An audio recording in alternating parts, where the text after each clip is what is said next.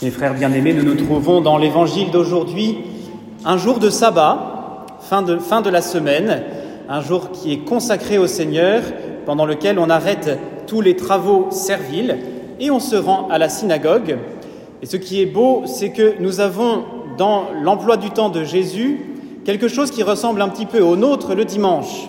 Parce que aussitôt qu'il est sorti de la synagogue, il se rend dans la famille de Simon et d'André, pour y partager un repas.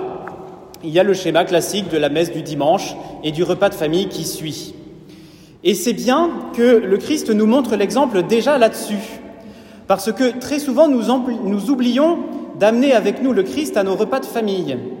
Et on dirait que la messe est bien loin, qu'on a repris très très vite nos occupations familiales avec, bien sûr, la beauté des moments partagés, mais aussi les croix à porter les difficultés, les rancœurs qui peuvent exister au sein de notre famille, pour la bonne et simple raison qu'on a oublié d'emmener avec nous le Christ dans notre maison. Ah, on a peut-être communié, on l'emporte dans notre corps, mais on oublie de l'apporter avec nous dans notre cœur. On oublie de faire venir le Christ dans nos familles.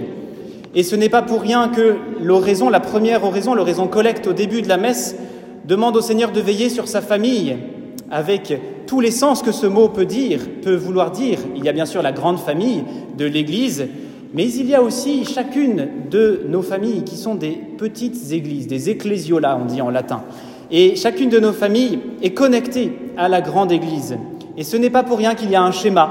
Voilà, on va prier ensemble dans la prière publique de l'Église, à la messe, et ensuite on va vivre de notre vie de famille. Il y a loin d'une contradiction entre ces deux moments, au contraire, l'un suit l'autre parce que nous faisons tous partie de la famille de Dieu et nos familles elles-mêmes font partie de la grande famille de Dieu. Et c'est bien, ça nous fait du bien de replacer chacune de nos familles dans cette grande famille de Dieu. L'emploi du temps de Jésus, il est donc fait de prières publiques et il est fait d'attention les uns envers les autres, d'attention familiale, d'attention au prochain. À partir du moment où Jésus pénètre dans la maison de Simon et d'André, on vient le voir parce que la belle-mère de Simon est malade, elle est au lit, elle a de la fièvre. Et ce qui était prière communautaire est devenu attention. Parce que lorsqu'on fait, lorsqu'on célèbre les sacrements, lorsqu'on euh, célèbre une prière publique, la prière publique de l'Église, c'est capital non seulement pour nous rendre compte que nous avons un seul Père, mais aussi pour nous rendre compte que nous avons à côté de nous notre prochain, nos frères, qui peuvent souffrir, qui peuvent avoir besoin de nous. Et c'est pour ça que l'Église qui prie devient aussi l'Église qui rend service, l'Église qui fait attention aux plus faibles, aux plus pauvres, aux plus abandonnés, l'Église qui fait attention aux prochains, au prochain, c'est-à-dire quelqu'un qui est proche, celui qui est assis à notre droite ou à notre gauche en ce moment, quelqu'un qui peut avoir besoin de nous. La prière publique débouche toujours vers le soin que nous pouvons avoir les uns envers les autres. Et pour en être bien convaincu, le soin que nous avons envers les autres, n'est pas à sens unique. Regardez la belle-mère de Pierre une fois qu'elle est guérie. La première chose qu'elle fait, c'est de servir elle aussi. Elle a reçu et elle donne. Elle transmet l'amour, elle transmet la charité qu'elle a reçue du Christ à tous ceux qui sont dans sa maison. Quel exemple pour nous? Nous prions, nous recevons la charité du Christ, mais nous ne la gardons pas pour nous. Nous, faisons en sorte que le Christ vienne non seulement avec nous dans l'Église, mais en dehors de l'Église. Nous laissons le Christ servir à travers nous et nous laissons le Christ nous servir à travers notre prochain. Il n'y a pas plus bel échange, il n'y a pas plus belle euh, économie du salut, si on peut parler comme cela, il n'y a pas plus bel échange de voir que ce que nous vivons à la messe se continue dans nos activités quotidiennes, se continue dans nos familles, se continue auprès de notre prochain. La vie du Christ, l'emploi du temps du Christ est donc jalonné de prières et de services, prières publiques, et ensuite, le dimanche matin, donc le lendemain matin, d'une prière très intime, d'une prière qui se fait dans la nuit, vers 4-5 heures du matin. On sait que le soleil n'est pas encore levé. D'une prière qui s'est peut-être nourrie de la prière à la synagogue, qui s'est nourrie du service, mais qui vient se faire dans une relation de cœur à cœur avec Dieu. C'est la prière d'oraison. C'est la prière que nous pouvons faire à l'adoration. Nous avons la chance d'avoir une chapelle d'adoration dans notre paroisse. Et parfois, je suis un petit peu malheureux parce que j'ai l'impression qu'on l'utilise pas assez, cette chapelle d'adoration. Oui, c'est la prière intime dont nous avons besoin. Cette prière-là, elle est source pour notre vie spirituelle, elle est source évidemment pour les services que nous pouvons nous rendre les uns aux autres, elle est source surtout pour le Christ de l'évangélisation. Et c'est seulement après ce rapport intime avec son Père qu'il part dans d'autres villes, qu'il ne se cantonne pas à Capharnaüm, mais qu'il vient évangéliser le monde, qui vient évangéliser, bon déjà toute la Galilée, mais qui nous encourage aussi à évangéliser le monde. Et c'est ce qui faisait dire au, au cardinal Kofi, un ancien archevêque de Marseille, le Christ ne serait pas allé aussi loin dans l'évangélisation s'il n'avait pas été aussi loin dans la prière d'intimité avec son Père. Il ne serait pas allé aussi loin dans l'évangélisation s'il n'avait pas été aussi loin dans la prière.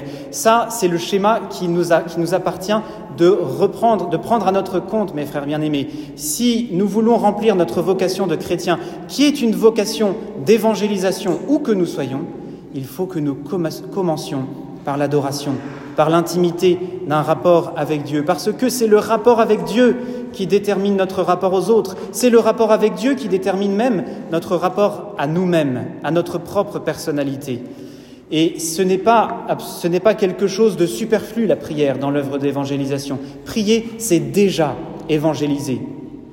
Et ce n'est pas pour rien que Sainte Thérèse de l'Enfant Jésus, elle qui n'a jamais quitté le cloître du Carmel, est devenue la patronne des missions parce que dans chacune de ses actions, dans chacun de ses sacrifices, dans chacune de ses prières, elle avait le cœur qui se portait pour évangéliser les contrées les plus lointaines. Elle avait d'ailleurs ce désir au fond du cœur d'être envoyée au Carmel de Saigon. Bon, sa santé ne le, ne le lui a pas permis, mais elle avait vraiment ce désir-là évangélisateur. Et elle avait compris que l'évangélisation ne commençait pas par l'action. L'évangélisation, elle commence par un cœur à cœur dans le silence de la nuit avec Dieu. Ah, ne méprisons pas ces moments d'intense intimité avec le Seigneur. Prenons ces quelques temps de silence qui nous sont réservés dans chacune de nos journées. Parfois, c'est vrai, dans la vie de famille, il n'y a pas beaucoup d'instants de silence, mais on peut toujours trouver ces cinq petites minutes que l'on peut consacrer au Seigneur. Ces cinq petites minutes qui sont tellement précieuses. Pensez que le rapport avec Dieu, c'est comme une relation amoureuse. Et on n'imagine pas des amoureux ne pas passer des moments de qualité ensemble. On n'imagine pas des amoureux euh, ne pas privilégier certains moments de la journée pour les passer juste l'un avec l'autre. Ben avec Dieu, c'est pareil. Avec Dieu, c'est exactement pareil. On a besoin de ces moments d'intimité pour pouvoir transmettre, communiquer l'Évangile. Si nous acceptons ces moments d'intimité avec le Seigneur, si nous les entretenons dans notre quotidien, si ces moments précieux de prière avec le Seigneur deviennent tellement ancrés dans notre emploi du temps que on ne peut pas se coucher sans avoir donné quelques minutes au Seigneur, alors oui, on va devenir comme Saint Paul. Comme Saint Paul dans notre deuxième lecture aujourd'hui. Annoncer l'Évangile, ce n'est pas là pour moi un motif de fierté, c'est une nécessité qui s'impose à moi. C'est une nécessité parce que dans la prière, je me suis mis à partager les sentiments du cœur de Dieu. Dans la prière, je me suis mis à penser comme Dieu. Dans la prière, je me suis mis à voir tous ceux qui ne connaissaient pas Dieu avec le regard de Dieu. Et cela m'a bouleversé. Je me suis mis à les voir en, me disant, mais finalement, ils ne connaissent pas le trésor que je connais. Ils ne partagent pas ce trésor que Dieu m'a donné à partager. Et cela m'empêche de dormir, cela m'empêche de vivre ma vie avec un banal quotidien. Je dois aller évangéliser. Alors vous allez me dire, tout le monde n'a pas la vocation de Saint Paul à parcourir les chemins. C'est vrai. Mais tous, tous, nous avons à partager ce que nous avons reçu dans notre quotidien. Tous, nous avons à partager à ceux qui nous entourent la grâce que nous avons reçue ce que nous vivons à la messe, ce que nous vivons dans chacune de nos prières d'intimité, ce que nous vivons à l'adoration, ce n'est pas seulement pour le garder égoïstement. On ne peut pas s'accaparer le Seigneur. Il faut que le Seigneur puisse à travers nous se communiquer aux autres. Allons ailleurs dans les villages voisins, afin que là aussi je proclame l'Évangile, car c'est pour cela que je suis sorti.